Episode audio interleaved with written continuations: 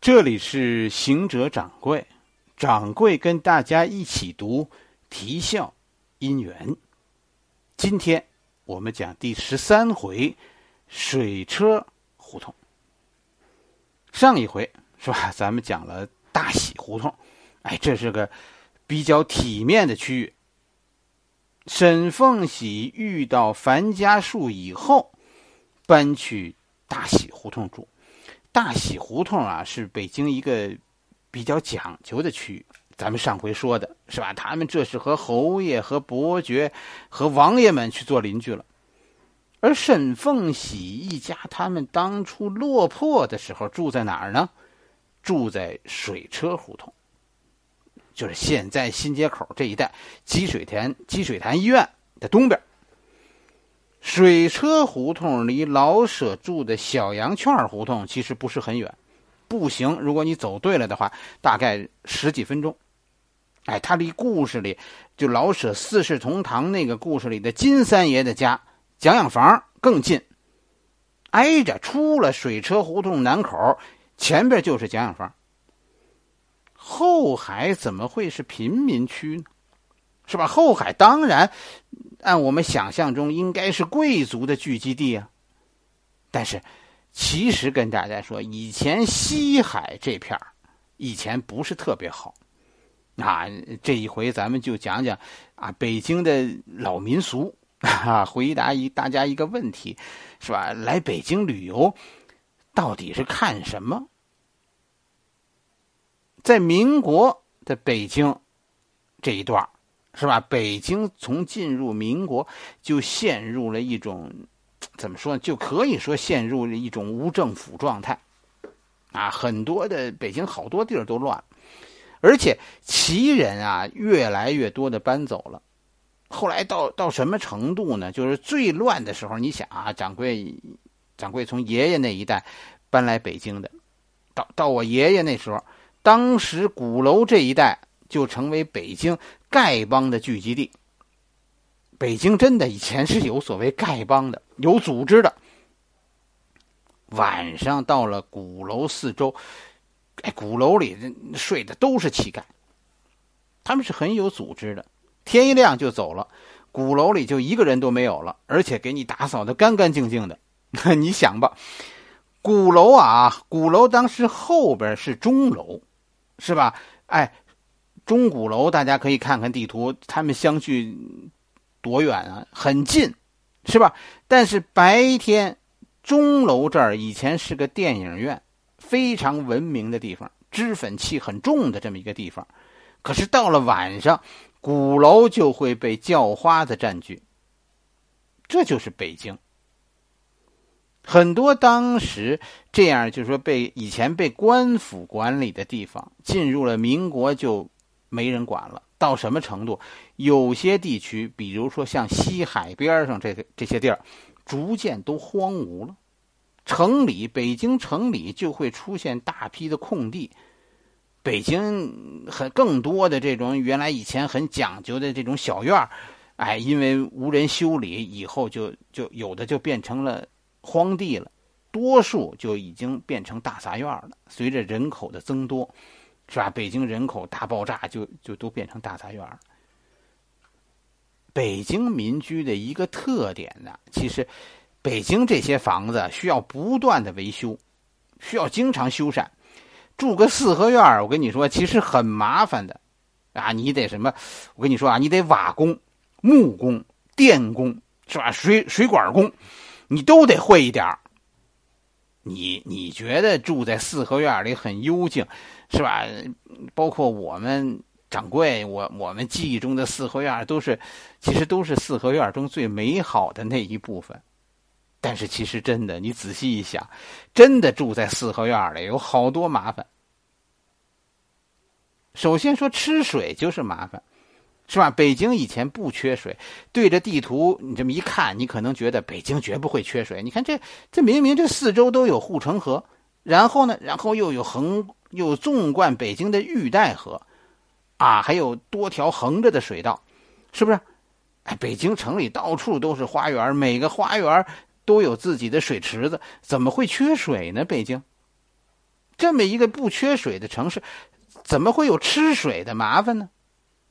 我跟你说，这是你对北京不了解。北京的一个特点啊，就是深宅大院。你看地图上，你确实看这有好多水，这个海那个海。问题是，当你走在北京的这些街道上的时候，这些水你根本就看不见。这些所谓的海都被切成一块一块的，在人家的院子里呢，是人家花园的一部分。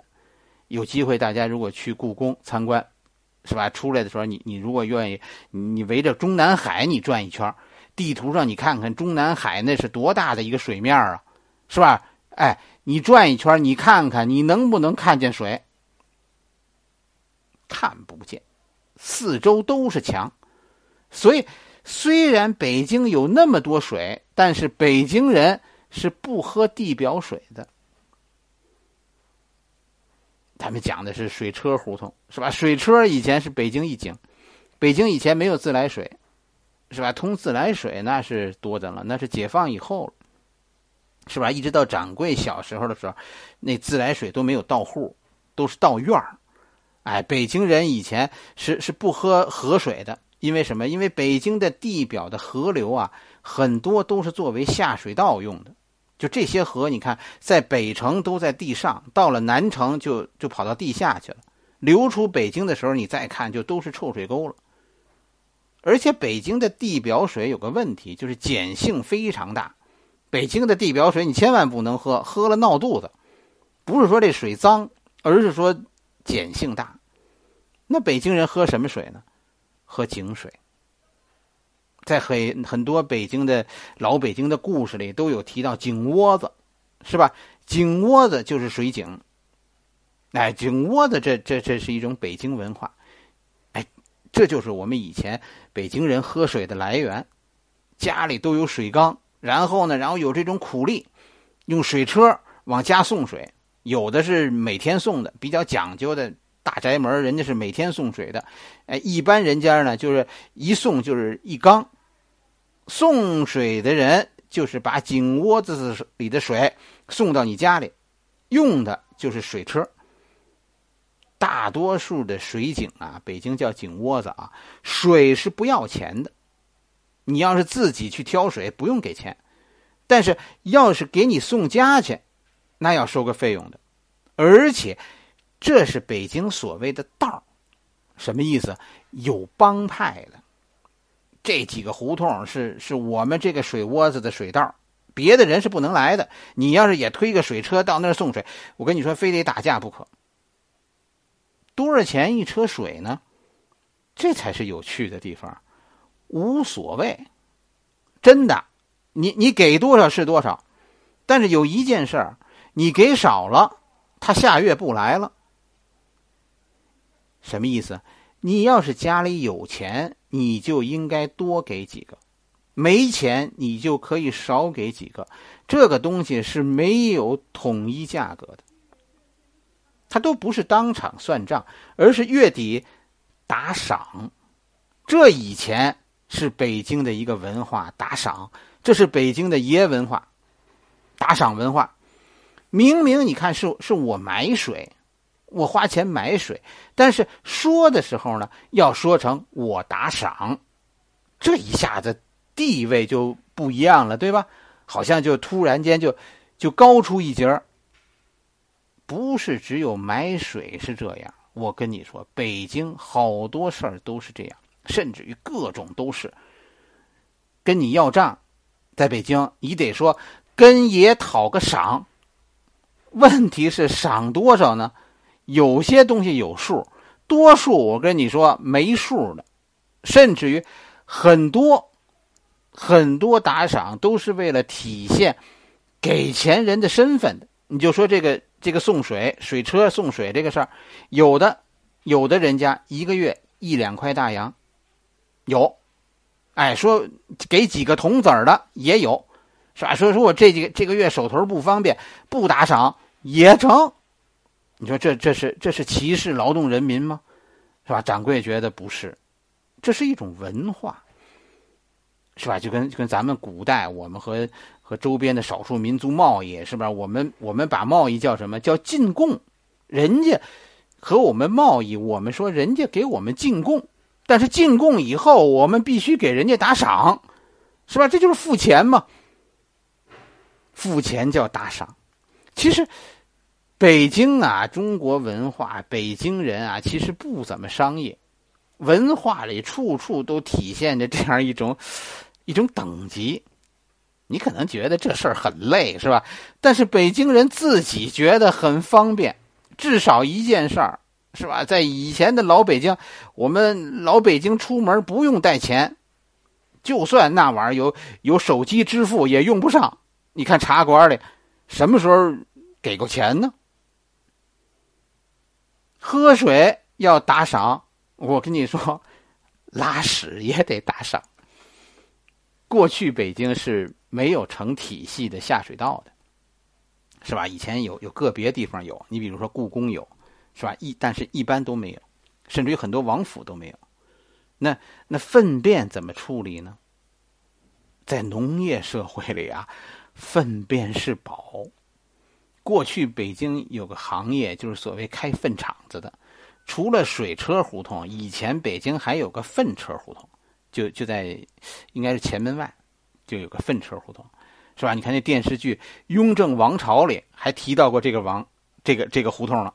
你看那十三爷，十三爷在粪车胡同有个四合院来着，在水车胡同的西边，就西海以前的西边边上。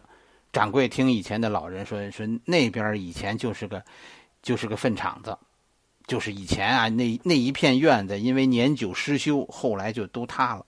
塌了以后，就就就成为一个粪场子了。就什么叫粪场子？就是把那个粪呢泼在地上，然后晒成干儿，然后呢作为肥料卖给城外的那个菜农。家里的厕所以前就是一个坑，是吧？然后呢，然后粪场的人定期来来家里淘粪，当然，你你你当然也得打赏，是吧？而且这个赏必须打。他要是不来，可能这比那送水的不来还麻烦呢。但是爷和苦力的世界永远没有交集，爷属于北京，而苦力只是在这里工作。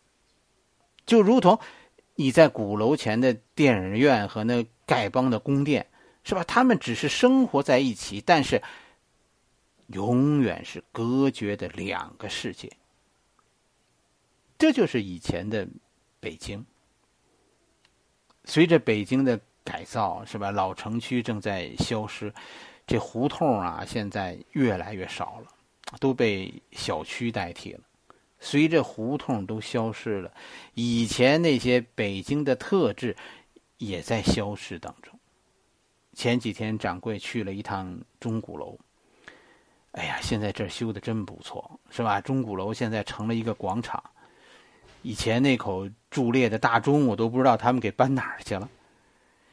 站在这个广场上，我其实当时心里头觉得觉得很遗憾，因为曾经这里是两个世界交汇的地方，在鼓楼里的乞丐的世界和在和在钟楼里那些文明的人们，现在这一切都完全的看不出来了，被新的广场融合起来了。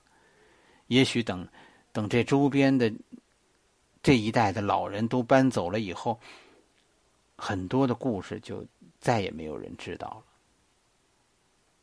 在我们的文化当中啊，南方以前很很富庶，是吧？确实，南方出的文人要比北方多，南方文人多，但是从来南方也不是我们儒家所说的理想世界，反而北京。曾经是所谓的首善之区，是明朝和清朝建立起来的所谓理想城市，是全国的楷模，是儒家心中的理想世界。我们心中的理想到底是什么呢？各安其道。爷在北京有爷的道送水的有送水的道逃粪的有逃粪的道要饭的有要饭的道每个人都在自己的道上，都安心于做好自己。于是，我们的城市就会像鼓楼前那样井然有序。爷有爷的世界，乞丐有乞丐的世界，他们共用一座城市，却泾渭分明。这就是以前我们文化中所说的生平。所谓的小康，儒家三级世界里乱世、小康、大同中的小康，从乱世走向大同所必须经过的那个阶段叫生平。曾经在建国的初年啊，讨论。时候讨论北京命运的时候，就有一派人认为北京不能动，要原封不动的保存下来。因为什么？因为他们认为北京是几千年中国历史的巅峰之作，无论是建筑还是文化，还是说社会，这都是我们这个民族的梦想所在。它不仅仅是一种现在。它代表一种未来，把它原封不动的保留下来，就是给我们的未来多了一个选择。很可惜的是，这些人的话没有被重视。去年掌柜的侄子们来北京，是吧？我带他们在北京四处转转，是吧？我跟他们说说的就是。来中国你看什么呀？是吧？看我们中国人的文化。来北京看什么呀？是看我们文化的巅峰。体会一下，这里曾经是一个示范，示范我们心中的理想到底这一砖一瓦是我们理想中的哪一部分？这是你要看的。什么叫小康？怎么从乱世走向大同？北京。曾经就是一个示范，那些理想不仅仅是空想。虽然我也很为现在的北京骄傲，现在的北京真的是越建越好了，是吧？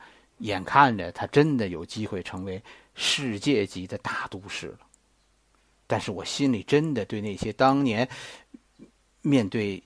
面对拆毁北京痛哭流涕的人，我对他们心中充满了敬意。